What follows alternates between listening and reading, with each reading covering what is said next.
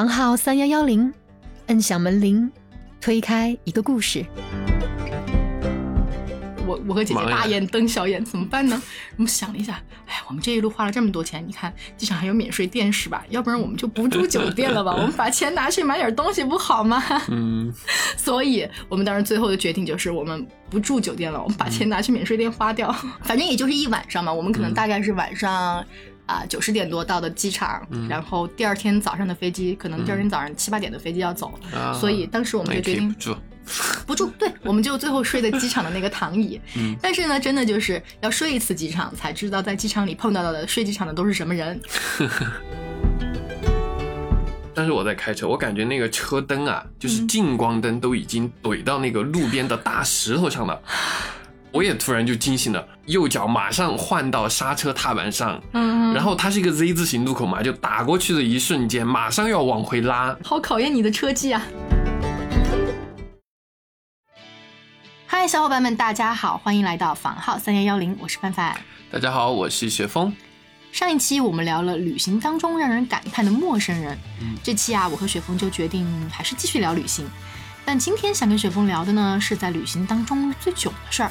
有没有旅行当中的那些让你捶胸顿足、气不打一处来的瞬间，或者扶额长叹、默念三遍啊，我自己选的路，爬着也要走完的行程？肯定有啊。但听你这么说，你好像经历过这么惨的瞬间一样。肯定哎。啊，我以为像你这么爱做攻略的人，呃，旅途不都是应该被安排的各种完美吗？你你误会了，那个也是一遍一遍的险恶刷过来的好吗？就谁刚开始旅行的时候不像个小绵羊一样？比如第一次出国旅行的时候呢，比如错过了一个飞机在安排行程啊什么的，是吧？你这么说，我想起我第一次去自驾的时候，嗯，我们还算是经历了一个惨痛的教训吧。我还提示过你，就是嗯我们第一次自驾就是去西北嘛，第一站因为要去重庆见一个朋友，然后就去了重庆嘛，哦我们就开着车去了重庆。哦，我知道了，我知道了。对，当时的话，其实我们还订了一个江景民宿，我记得哇，景色很好。到了之后开了多久才找到那个民宿的？就是哦，找到民宿其实蛮好找的，因为民宿是在一个就不太复杂的地方，然后呢也是一个大的地标。嗯但是呀，我们就准备第二天早点起来采买一点东西。就是有一个小伙伴嘛，他就说他袜子忘带了，就说去找一嗯个小店嘛，比如说名创优品那种去。呃，买点那种一次性袜子什么的。我就猜到你们的问题是在采买上。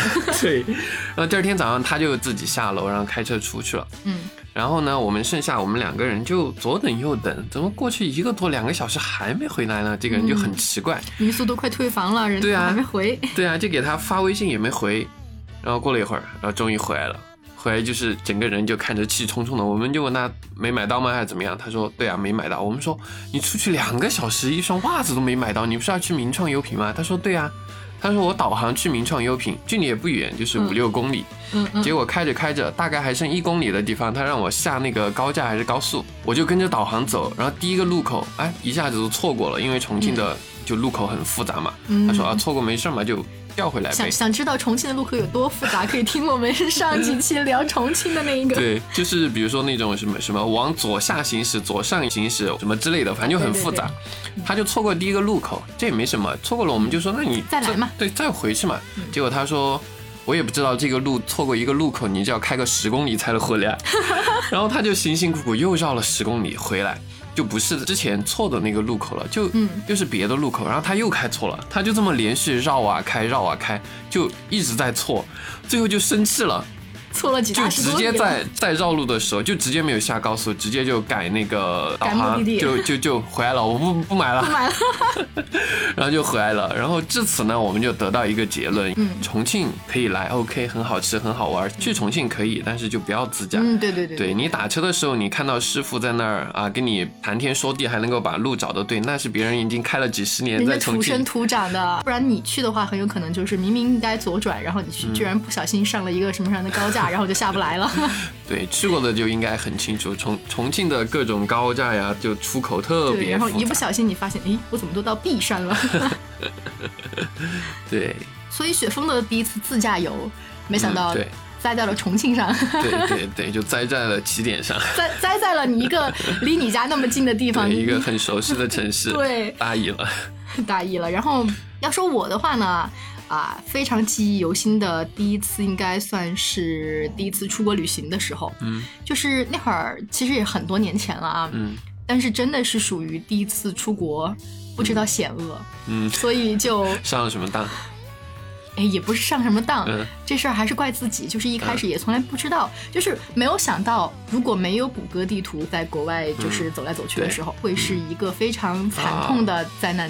首先呢，就是大家去泰国玩儿哈，因为第一次我是去泰国，大家去泰国玩儿，很多女生都想着要穿得漂漂亮亮的嘛，那配长裙什么最好看的肯定是拖鞋嘛，所以那个时候我就穿了一双我觉得哎还比较好走路的拖鞋，然后漂漂亮亮的就跟我姐姐我们就上路了。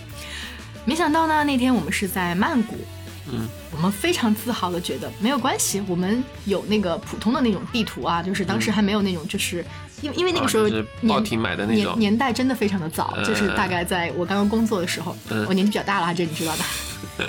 然后当时拿着那个地图，我们就觉得，哎，这儿也不远，那儿也不远，加上还有我们酒店的老板给我们指的路，然后我们打出租车也大概摸到一点门道了，虽然也是一开始被人坑了哈，我们就觉得那怎么走也不会走丢，对吧？我们就开开心心的从曼谷最大的那个宫殿叫做大皇宫，然后我们从那个大皇宫出来之后，可能我和姐姐的那个方向感确实，你知道，生在四川，就是我连看地图都要先背一遍上北下南左西右东，好，然后才能够开始阅读的这种。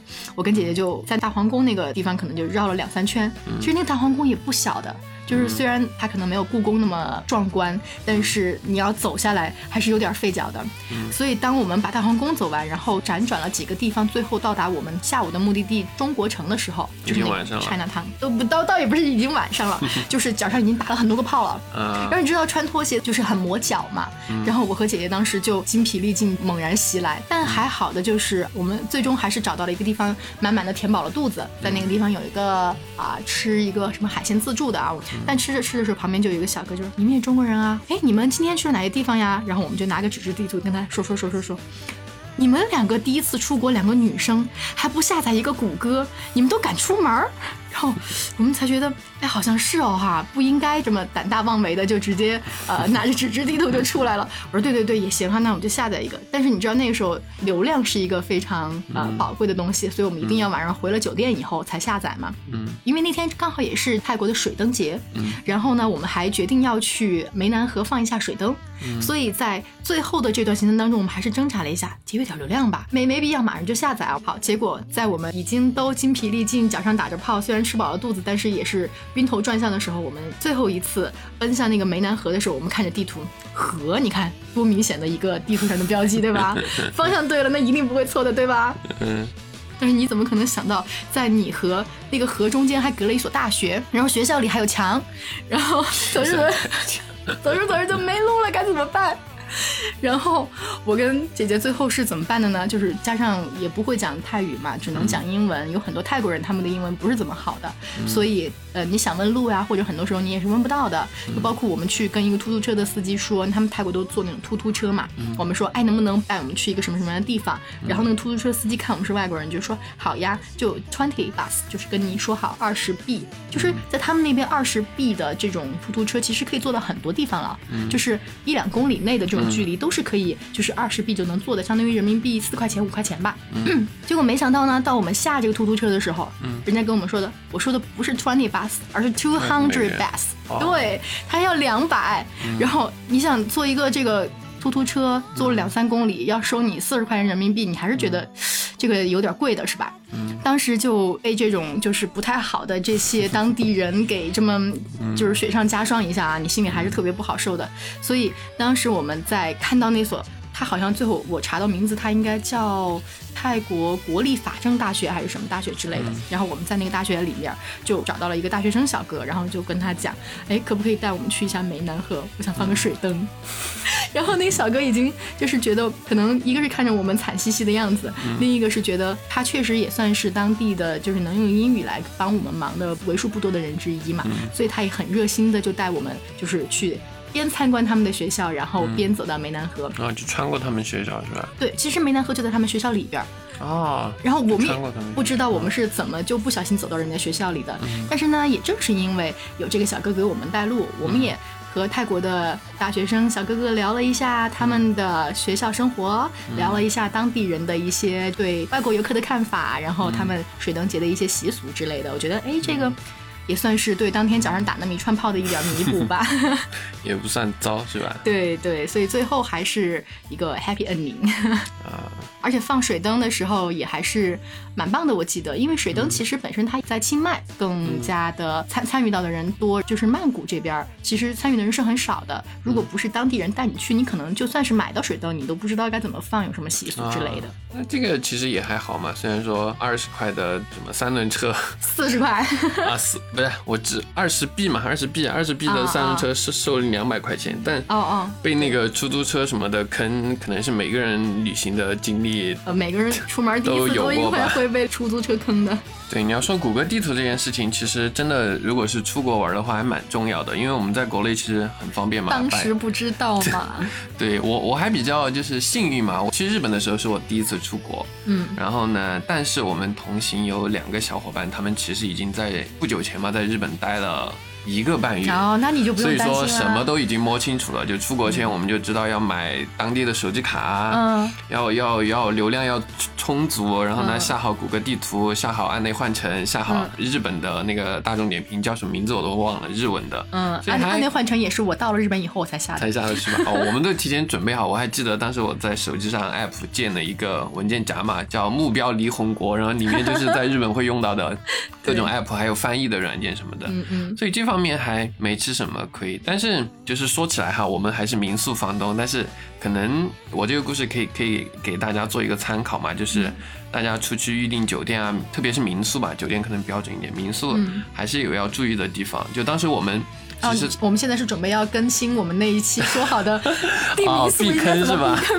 对，呃，也这个也不算避坑，就是算是消费习惯不一样吧。就是啊那那以后再讲那个避坑那一期。就呃，当时我们其实，在东京停留比较久嘛，我们就、嗯就想选一点比较有趣的民宿，然后呢，就看到了一个位置很方便，市中心，嗯一个独门独院的一个房子。嗯然后呢，房东还是两个音乐人，他们说他们有空的话，还会就是跟房客一起就是聊聊音乐啊，唱唱歌呀、就是演奏一下什么的。哇，当时就觉得还不错，一看价格也不贵嘛，就是大概就两三百、三四百人民币一个人嘛。当时就对很便宜吧，在日本。当时就说嗯要订，然后都聊好了，都已经下定了，就说哇嗯这个太便宜了。结果到最后我们发现有什么不对呢？就是他那个房子呀写的是可以住五人，嗯。但是呢它有单独的设置，就比如说默认的时候，艾比你点进去嘛，它是默认你是一个人或者两个人，嗯。对。它是怎么设置价格的呢？就是算下来五个人平均两三百啊，嗯，是一个人的价格，就是大概总就是当你的人数添加的时候，对它的那个房价就会更多。对，一千四五一个人，但是呢，它它当然不是说你两个人就是就是一千四五乘以二哈，它是每加一个人要加多少钱，不是单纯的乘倍数嘛。对对对对但是算下来的话也是蛮贵的嘛。但我们都定完，都跟房东商量好，我们几点见，然后他在哪儿接，嗯我们就什么都商量好。突然发现啊，你们是用一个人来对，用一个人的定的，然后嗯就在跟房东沟通过程中嘛，才发现是自己的问题，没有把人数设置对。那又去看了他的房间嘛，如果是五人入住的话，其实按我们当时的预算还超了蛮多。对，就超了蛮多的，就不是贵一点嘛。嗯嗯然后当时大家就商量说取消掉吧。就是其实其实我们在国内，你像订民宿，还一般很少很少有像这样的收费规则吧，就是因为也是第一次出国嘛，第一次在国外订民宿，所以就算是。哎，栽了一个小坑吧，然后当时还退退订，然后又扣了我们可能亏了多少钱？可能几百块钱吧，我印象中。哦，那几百块也还算还这教训还买的比较划算，是吧？对，总比你已经多亏了几千块进去了好。对对对，因为因为你可能如果你们真的要全部去入住那个房间，按一千四五一个人的话，你们五个人哇要亏四五千呢对对对对，这个就音乐人的房子没那么便宜。对，就当时就看着哇，这个房子太好了吧，房东嗯。太棒了吧，哇，太便宜了吧，订订订，哦。订了发现就啊，算错价我当时订日本民宿的时候，可能我我很快就发现这个问题了，嗯。因为当时我订的时候，我要添加税仔进去，就是我们家有小孩嘛，啊。然后我当时的第一反应就是我一定要把所有的人都添加进去。我我的习惯是我要买保险，嗯。所以我就会把 就是每个人都添加好，然后我一添加我就发现了，好像日本特别多的房东都是这样的，对他们好像就他们的习惯吧，而且他们清洁费也很高，一般都会超过房费。四。四五百，对对，我经常有有可能会超过房费那么多。所以，所以在日本住民宿一定就是要提前想好，就是划不划算。对，你要算好人数，呃跟你想订的同区的酒店啊、其他民宿做好对比。就酒店肯定是就房间价格嘛，不会再单收费了，但是民宿的话就可能有单独按人头来计算的费用，这个得。哦，还有台湾的民宿，以前我订的时候也遇到过这个问题，所以我就习惯性的可能会订的时候我都要看一下。对对对，另外就是我当时在日本的时候，我这样算下来，我不管是住在京都，还是住在大阪，还是住在名古屋，哇，我们的房子都蛮便宜的，就是因为房东他在那个就是。加人的时候，他按那个人头算的时候，不是特别特别的贵，加上还有点优惠券什么的呀。反正是特别是民宿吧，就是价格区间还蛮大的，因为他们嗯，他们之前体验也不一样嘛对，体验区间就蛮不一样的，所以价格区间不一样。对，说到价格这个事情，我还想起就是同行那两个之前带了一个半月的小伙伴嘛，嗯。他们当时好像是在京都订了一个乡下的，就是离哦市区比较远吧，郊区吧，可能算不上乡下的一个独栋的房子，最多可以容纳十多人，他们就三个人住。嗯但是呢，他们三个人订那个别墅算下来，他们住了四五天吧，一个人一天就几十块钱，这个价格在日本就是就是可遇不可求。对，就可能已经不能订到了吧。嗯但是呢，他们去说，就是是便宜，但是呢，真的就是交通也很方便，但是就需要花的时间很久，啊而且是一个很大一栋房子，嗯很远。他们本来刚到的时候白天还很新鲜嘛，房东也不在家里面，然后就是在房院里探险都探了半天对，就 探险看整个房子，逛周边都看了好久，结果到了晚上就恐怖起来了，阴风阵阵。就是 晚上嘛，就日本它整个国家的昼夜温差都很大嘛，因为嗯是海边又是那种岛国嘛，就嗯晚上就很冷。然后是那种就是我们在电视剧或电影里面看到那种日本的房子，就是木门的推拉的，嗯嗯然后又是木质结构的屋子，嗯，就吹的整个房子你都感觉在喳喳的响。然后本 本来他们是三呃四个人，四个人不是三个人，一人睡一个房间。就晚上就真的很害怕，还有那种很古朴的人形的池灯的那种，就就真的是蜡烛灯啊那种。有在柯南里面看到过。对，就是觉得哇，真的有点害怕。然后最后四个人把那个把那个榻榻米垫子嘛，就是床铺嗯拖到一个房间，对，床垫拖到一个房间。四个人订了一大栋别墅，有可能有五六个、六七个房间的，结果最后四个人睡了一个房间，但体验蛮不错的。就是看到了那种，就你像你说的柯南里面才会看到那种 古宅，对对对，这个故事就告诉我们，不管在哪个国家，特别是去日本的话，订民宿一定要，对人数一定要搞清楚，要选对。还还有一定要看清楚到底是多大个房子，对位置 就是阴风阵阵。对，算起来可能很划算，但是你一定要看一下，你是没有添加人数，还是说你没有注意位置？对，日本民宿蛮贵的，蛮贵对，日本的住宿是蛮贵的。嗯，嗯，但总之有地方睡还好啦。你嗯睡过机场吗？睡机场，这这不是也是电视剧里面的情节吗？才不是啊！我、嗯我我，其实如果你睡一次机场，你就会发现有很多人都跟你一样。。哦，这样吗？我是真的没有睡过机场，我觉得他你睡过机场的意思是呃，我还睡过两次机场。两次。呃，今天先给你讲第一次吧，也是因为是第一次出国旅行的原因。嗯，然后当时我跟我姐姐，我们都是第一次出国那次，嗯所以在泰国的时候，我们就有很多东西没有那么有经验，除了在网上看，哎，什么好吃，什么好玩，路线怎么走，航班怎么定，但是我们真的没有那么多。比如说我们的 Visa 或者 Mastercard 遇到呃一个什么他们的政策要求，然后就被取消了，然后是一个什么样的经历，我们没有这样的经验啊，所以好像我们的酒店被取消也是一件非常正常的事情。然后哦，所以是酒店被取消，所以睡了机场。嗯，算是，啊因为当时我们用了两个 app，一个是 Booking，一个是那个雅高达。嗯然后在雅高达上订的呢，我姐姐就用她的一个信用卡去绑定的雅高达。嗯但是没想到姐姐那个信用卡呢是没有给到雅高达的一个授权额度，嗯然后我也不知道为什么没有给，可能是他给那个银联的那个付款额度是有的，但是嗯给那个 Visa 那边的付款额度是没有的。雅高达在我们入住的前一周，嗯他会主动往我姐姐的信用卡里进行一次扣款，嗯然后这次扣款只扣一美元，因为它其实显示的是到店付款，但是如果嗯他在预扣这一美元的时候你没有成功，嗯这个订单就会被取消。嗯然后呢，如果你被取消了，也不会有有人电话告诉你你的订单被取消了。邮件，对，然后呢，邮件也是个大坑。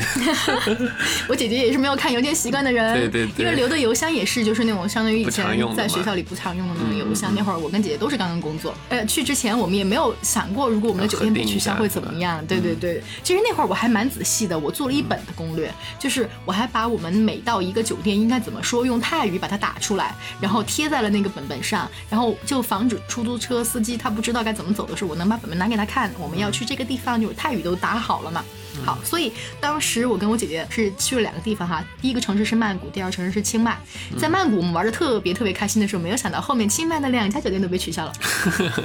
两家都被取消了。前面们都用那个曼谷的订的是不是？前面曼谷的是用 Booking 订的，嗯然后嗯那个清迈的啊是，Booking 的也没扣成功 Booking，它是不需要提前扣款的。啊。就是我订好了，我直接去住就行了。哦，是这样的，我们在 Booking 上订的是曼谷的和清迈的第二家酒店，然后在雅高达上订的是嗯清迈的第一家和最后一晚就是要我们说睡机场的那晚的酒店。嗯然后事情是怎么发生的呢？就是我们当我们已经到达了清迈以后，开开心心的坐着出租车去到了我们的酒店，然后服务员查了很久。你们的酒店已经被取消了，而且他们的那个英文不是特别的流利，我们也是听了很久才听懂什么什么什么，完全没有心理准备啊，才知道自自己被取消了。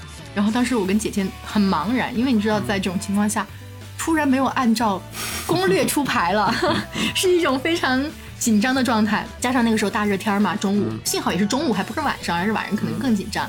然后大热天中午我们就拎着行李箱在那个太阳下边晒边走，我们怎么办呢？怎么办呢？他们他们酒店也没有就是多的房间了嘛，然后。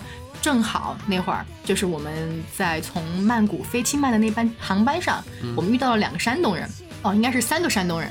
然后那三个山东人呢，他们就特别的热情，很社牛的那种啊。当时就看着我们说，哎呀，这两个肯定也是中国人啊。然后我们也就觉得，哦，好是好亲切，好熟悉，所以就就留了个电话，留的是泰国的手机号，因为大家都注册就买了泰国的电话卡嘛。然后留了一个泰国的手机号。然后正在这个时候，突然我就看到我手机响了。哎，一个泰国电话，我还是接了。好，然后接起来之后，他就说：“你们找着酒店没有啊？哎呀，我们没找着酒店，你们要不要一块儿找？” 我说：“我们酒店正好被取消了，咱们一块儿找吧。”然后，所以就因为大家都没有酒店，正好也就跟这三个山东人和他们也在路上捡的两个北京人，然后我们就组成了一个捡人团，我们就把行李全部都扔在那个两个北京人的那个酒店房间里，然后我们就一块儿边玩儿边找酒店，边吃喝边去谈明天的一日游，然后边砍价什么什么的。结果反而我们这就是七个人一起玩的还特别开心，所以当时觉得，哎，酒店被取消好像也不是那么难过的一个事儿啊，啊，心里还比较开心的时候，就玩了那么几天，然后终于等到需要坐飞机回国的时候了。嗯，然后到了机场，突然想起来，那是不是我们这下酒店也被取消？就前面玩的太开心的，忘了就是这个酒店一取消是，可能可能同样都是雅高达订的，那雅高达可能都给我们取消了。于是姐姐赶紧就去爬邮件，然后就去看，哇，好像是哎，果果然然被取消了。我刚还想说，嗯，你好像每次玩的时候出问题，最后结果都还蛮好的。然后我我和姐姐大眼瞪小眼，怎么办呢？我们想了一下，哎，我们这一路花了这么多钱，你看机场还有免税店是吧？要不然我们就不住酒店了吧？我们把钱拿去买点东西不好吗？嗯，所以我们当时最后的决定就是，我们不住酒店了，我们把钱拿去免税店花掉。反正也就是一晚上嘛，我们可能大概是晚上。啊，九十点多到的机场，然后第二天早上的飞机，可能第二天早上七八点的飞机要走，啊所以当时我们就决定以不住。不住，对，我们就最后睡的机场的那个躺椅。嗯但是呢，真的就是要睡一次机场，才知道在机场里碰到的睡机场的都是什么人。因为大家都睡机场了嘛，所以肯定有很多共同话题啊。对，然后跟我们在旁边的人就跟我讲。啊！你不知道我来泰国被狗咬了，我还去了一趟，对他我还去了一趟什么什么什么医院，然后嗯对还去做各种处理。他说他去的是一家什么国际医院，嗯，反反正就挺贵的，大概可能花了一百美刀。嗯好，然后另外一个跟我们一样在睡机场，然后旁边躺椅上的人突然就坐起来，然后就跟我们讲：“你这个医院去的也太划不来了，你知道吗？我去哪哪哪儿被一个泰国的警察送到医院，我包了一大堆药回来，总共才花了一百币。”然后当时我们才发现，哇，这个这个汇率算下来还是有点夸张的啊！你听那会儿一百美刀和 一百币，一百币除以五吧，算下来才几十块钱，对吧？然后当时就觉得，哇，这个还真是挺不一样的，就是大家就会一起来聊我们在这个旅行当中，因为大家都是要回国了，然后嗯就在聊我们旅行当中都发生了什么样的事情啊，什么什么的。嗯就是其实睡机场也没有想象中的，就除了背有点疼啊，嗯也没有想象中的那么难熬。所以睡是直接睡到那个候机大厅的椅子上，对？长椅，也没也没有工作人员会管，是吧？嗯，可能获取一点睡机场的经验，为以后做准备。我也不知道，当时 我们、我们当时是在那个朗曼机场，嗯。反正没有工作人员管。然后我后来在香港的一，哎，他们那个机场叫什么名字我忘了，反正在那儿也睡过一次，但是那次我可能睡得比较斯文，然后斯文是是是是，就就没有全部横躺嘛，啊。所以我其实也不太知道会不会有人管，因为可能你都到睡机场这么。惨烈的境地了，所以也就没有太多人管你吧。而且哦，我想起来，我在新西兰的时候还睡过一次，就直接睡地上。哇塞，你不只睡了但但两次那那个时候！但那次就只是简单的就是躺了一会儿，不是那种就是要睡一整晚的那种。啊嗯，在香港是睡了一整晚，然后在新西兰是就可能就打个盹儿吧那种感觉。嗯，应该不会管，因为我记得有一个汤姆汉克斯演的电影嘛，他是一个小国家的人，他飞去美国玩儿，然后呢，他刚到美国下飞机要入关的时候，就前可能几分钟，嗯，他的国家发生了政变，那个新的就革命党嘛就上台了，上台之后呢，就立即就跟就外交嘛就宣布说跟美国断交，这一瞬间，那他们国家的护护照就失效了，对，而机场也没处理过这种事情啊，就是你们国家前几分钟刚刚宣布跟我们断交，我们刚走完可能什么程序什么，对，突然你就要入关，然后最后呢，他就在机场可能生活了个几个月吧，他又不能出去，因为他不能入关嘛，他又他因为他的证件都失效了，他又不能买机票飞回去，对，所以他现在就算是一个被抛弃的人吧，他就在机场生生活在夹缝中。吃住行玩就都在机场就停在那儿，所以机场可能就是不会管吧。对，哎，其实嗯，让我想起一个事情，就是在朗曼机场的时候，当时我跟我姐姐当时就觉得，既然我们要在这儿待这么长的时间，那我们干嘛不探索一下？比如说我在这边吃那种普通的餐，大概可能要花五六十块钱一个人，但是如果我们去吃他的员工餐厅，一个人十来块钱就可以吃的很饱。厅在哪，儿啊？我就是朗曼机场的员工餐厅。然后我跟姐姐还去探索过，我就是们可以对外的吗？对它的员工餐厅是可以对外的。对啊，机机场的吃的食物这些一般都会比较贵嘛。然后呢，我们在员工餐厅里面，比如说我们当时买，我记得我买了一盒那个菠萝蜜，嗯，真的是去核的，可能一盒有十几二十个的那种菠萝蜜吧，嗯人民币算下来才六块钱还是多少？哇塞，然后还吃他们的各种什么冬阴功面啊，什么什么嗯的，反正都特别的便宜。所以我觉得，哎，如果有一次这种机会啊，睡睡机场去探索一下人家这些机场里的东西，也蛮好的。那看来你的旅行中出的问题也都还好嘛，都还是有 最后都对最后的的结局都还比较好的。嗯但我我有一次旅行吧，就自驾旅行的经嗯历，我觉得还是蛮，虽然没有发生什么事情哈，但是想起来还蛮恐怖的。嗯这儿可以跟大家分享一下，大家以后自驾，特别是长途自驾的时候，嗯嗯也是个蛮需要注意的。就是嗯建议大家讲结论嘛，就是结论自对自驾的话，大家尽量就不要一个人开车，就是副驾就尽量要坐人。然后副驾的人可以帮忙着递水啊、看路呀，就比如开着开着，你要临时看一下后面的路啊，预防疲劳驾驶，对，预防疲劳驾驶就聊天啊什么的，一定要这样。嗯，大西北有一个特点嘛，就是地广人稀，嗯地也很平也很广，所以它的路就修的特别的直。嗯就是我感觉它是从终点到起点，然后直接在地图上拉尺子画了一条线，然后就规划好了。对，然后当时是怎么样呢？我们当时是开夜路，是我在开，我们是三个小伙伴一个车，嗯然后当然副驾坐了人，坐后面的就睡着了嘛。但是因为晚上开夜车，然后笔直的路什么都不用管，车也没有，人也没有。嗯当时副驾的小伙伴就有点打盹儿。大家大家开车小伙伴应该都知道哈，如果你在高速就很直很长，你会慢慢的就你不困你也会有点疲劳，就注意力有有点点下对，有点恍惚，注意力有点下降嘛。整个草原嘛，平原上，漆黑一片，只有天上有一点星星是亮的，就这么开的就有点打盹儿。嗯然后这个时候呢，就是导航上提示，就可能大概一两公里之后有一个嗯。Z 字形的连续弯道嘛，就连续两个弯道，就突然有个 Z 字形的路口。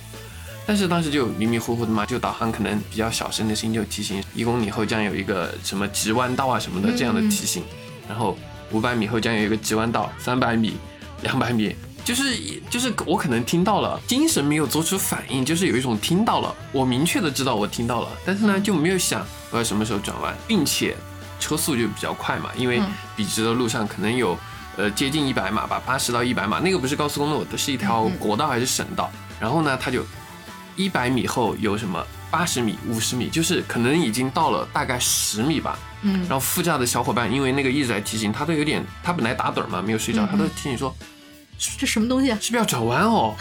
因为他感觉到车速就是没有减速的趋势嘛。但是我在开车，我感觉那个车灯啊，就是近光灯都已经怼到那个路边的大石头上了。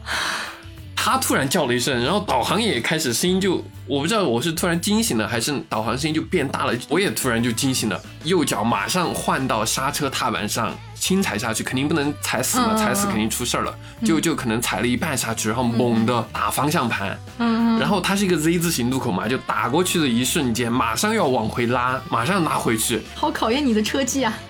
当时就真的是应急反应，可能也没太过大脑，就完全肌肉反应，然后猛打两次方向盘，可能车上东西也也甩的到处都是，然后两个小伙伴也完全都清醒了，然后就还是笔直的路，但是后面我们就无比的清醒，然后因为后面我们俩没锤你吗？就是在车上在说嘛，但是其实我们整个路途还是经历了蛮多危险的情况的。反正当时我们就定了一个规则，因为后面我们有大概还有十来天的路程，那次我们自驾蛮久的，嗯我们就定了一个规矩，不管是白天晚上，嗯。不管是谁开车，就副驾一定要有人，而且副驾的伙伴一定不能睡觉，要睡觉的人就换到后排睡，睡完或者比较清醒不困的人来做副驾。你可能只是有一点点疲劳，你可能只是有一点点走神，然后这个二十公里的直道上可能只有一个小弯或者只有一个小坑。嗯。或者你像你去西北自驾，你有可能还会遇到牛羊群，穿过高速公路都有可能，嗯。就是这些情况你是没法预料和预测的，所以一定要注意安全。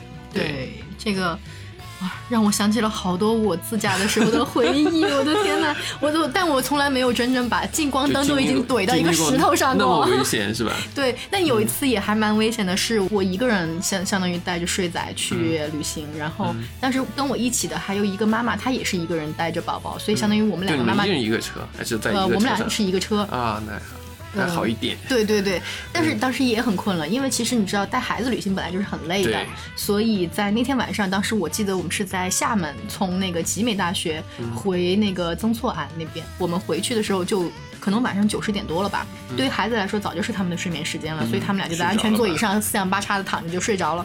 然后那个妈妈她就是跟我一块儿那个妈妈，她也很累，所以她就在那个副驾上也在打盹儿。我记得我就是看着那个时间，看着导航，我怎么发现怎么还有二十多分钟了，我开不到，然后再看，哎，怎么还对晚上晚上十点多。晚上很容易困。然后我再看，怎么还有二十多分钟，还是开不到？我又开了那么久了，再看，怎么还有十九分钟？然后真的是那种精神是属于挺崩溃的，就是因为那那次旅行其实。本身也有很多呃意料之外的事情啊，这个待会儿再给你们讲。但反正当时就是属于人本来就很疲倦，然后加上那个妈妈她的那个驾照是没有登记到我这个车的租车，我们是租车嘛，然后没有登记到这个租车信息里的，所以驾驶员只能是我一个人。然后在这样情况下，我就必须要全程一个人开车。当时我们也觉得这其实是个小事儿啊，哎呀，我们这种开车的平时哎那个小小问题啊，自己蛮自大的。结果没想到当时就真的很困很困，而且当时是走的是也是很直的路。我记得从集美大学到市区是有一条那种呃快速通道的，不停的过隧道。然后不停的走那种就是没有红绿灯的直路，所以对我来说其实也是精神上的一个挺挑战的事儿。然后我记得我当时走到后来，我就使劲儿往自己身上掐，嗯，对，掐了好几次，真的是属于就是那个手最后都掐红了。然后等那个就是另一个宝宝的妈妈醒过来的时候，她说：“你干嘛？你干嘛？”我说：“我有点困。”哎，困你怎么不叫我呀？最后我们才反正是安全到家了嘛。但是后来我觉得，当时其实一开始我不管我再怎么样，我都应该把那个妈妈叫起来，让她陪我说话。因为对我们两个的宝宝都在后面，天哪，这是多大的一个事儿啊！所以我当时就觉得不应该就是说自己硬撑，其实应该是把她叫起来，这样才对。但幸好呢，就是我们都平安到了。对，自驾如果是长途的话，或者说开夜路啊，或者这些情况都会。就是肯定会导致你的注意力下降嘛，或者精神力下降，这种大家都是人又不是机器，所以大家就是一定要注意安全吧，不管是什么方式的自驾。对，我觉得我我跟你说，我都怕你不太能理解啊带孩子旅行是有多痛苦的一件事儿。但是累我肯定是知道的。比如就是我这次去厦门，其实当时我是带睡仔去平潭，就是福建的平潭。然后当时我们觉得，哎，都到这一块儿了啊，我们也没有去过厦门，那干脆再带两个宝宝去一下鼓浪屿啊什么的。我们就说那就好，就再去一趟厦门。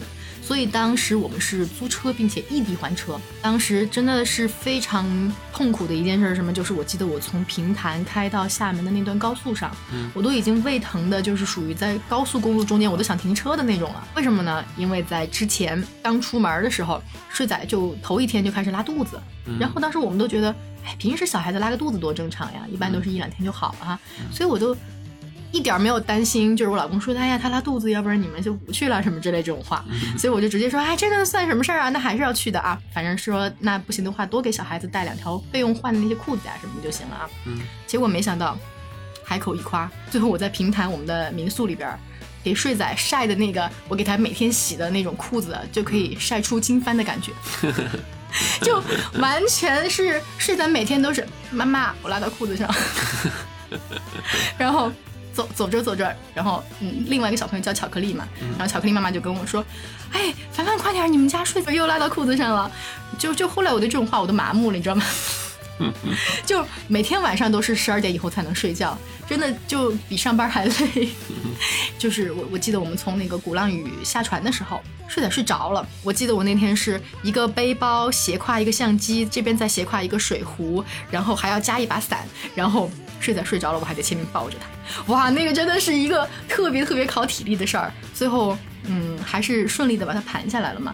所以真的，其实带孩子旅行，我觉得是一件、嗯特别不容易的事儿，尤其是一个人带孩子。听起来都很累。对对，我我记得曾经有一个博主吧，好像一个男生，他尝试过一个人带他女儿去呃雪山啊还是什么的地方。他说现在的孩子都是没有难度，创造难度也要去上厕所，特别是他那他那会儿他女儿好像已经四五岁了，嗯，像我们睡仔当时去厦门的时候，我看才三三岁，啊。所以越小的孩子他需要顾及的东西就越多嘛，你就需要给他备的东西呀，然后带的那些食物呀或者什么的。像睡仔更小的时候，甚至我们当时他一岁多，我们带他去欧洲啊什么的，可能一个行李箱半壁江山都是他的东西。嗯，所以当时就觉得嗯还是蛮蛮辛苦的一个事情吧。但是现在回想起来，就跟当年军训一样，呃，就是回想起来还是回想起来还蛮美好的。对，就是这样。以后如果有机会的话，我们还可以捞几个和我一样特别爱旅行的妈妈，然后一起来分享一下带娃旅行的故事。其实、嗯、可以啊，我还蛮感兴趣的。